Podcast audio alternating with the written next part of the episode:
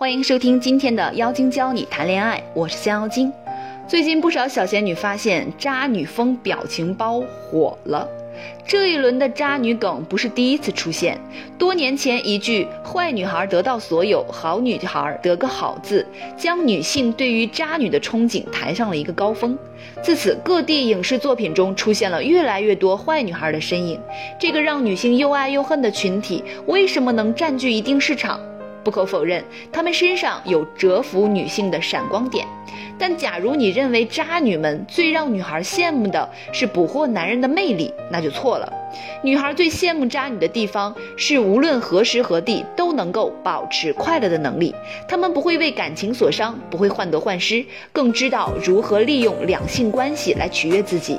因此，渣女们往往能收获简单直白的快乐。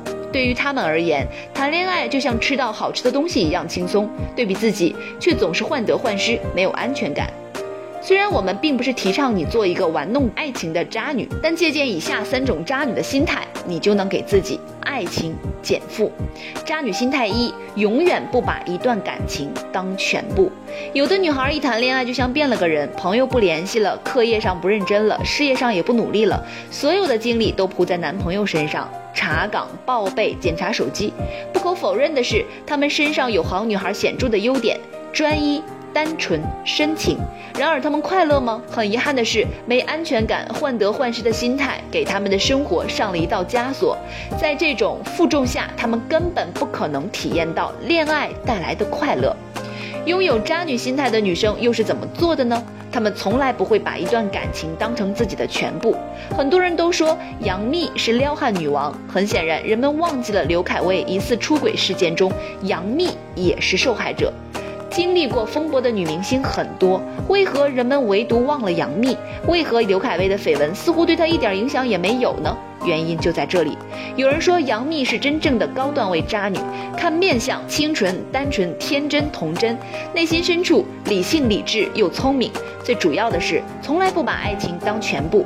的确，正因为她总是一副无所谓、放得开、无束缚，不把某一个男人、某一段感情当全部的态度，造就了没人能对她造成威胁的渣女气质。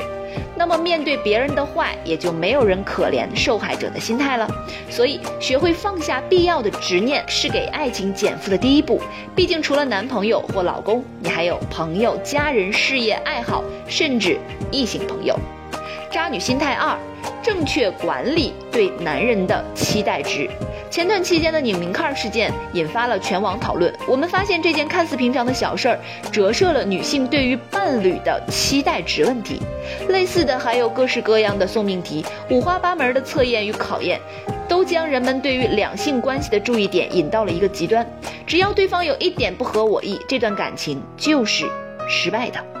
因此，女孩的思想离减负越来越远，因为它造就了女生对伴侣极高的不切实际的期待值。通常认定自己拥有精神洁癖的姑娘，对于伴侣的期待值是使用减分制，即由满分开始，一点一点递减。看一眼女生和女生多说一句话，给女生点个赞都能减分儿，因为这些行为不符合他们期望中的满分伴侣。然而每减一分，对他们都是一分折磨，因此很难拥有简单的快乐。那渣女们又是怎么做的呢？她们通常会降低或分散对伴侣的期待值，期待少了，也就能够单纯的欣赏男人的可爱之处，把目光从失转为得，是享受恋爱的真谛。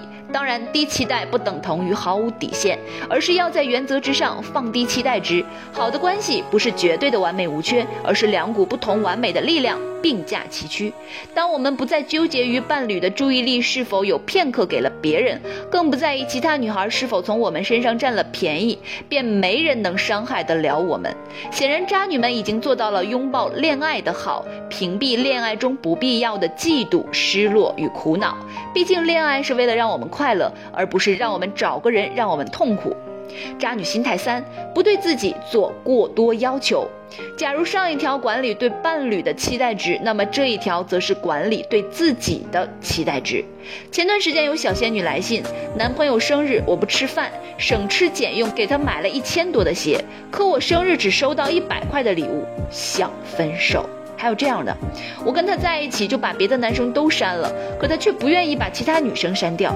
小仙女痛苦的来源，也许不全是伴侣买一百块的礼物，不删女性朋友，而是没有对比就没有伤害，认为自己的付出得不到回报。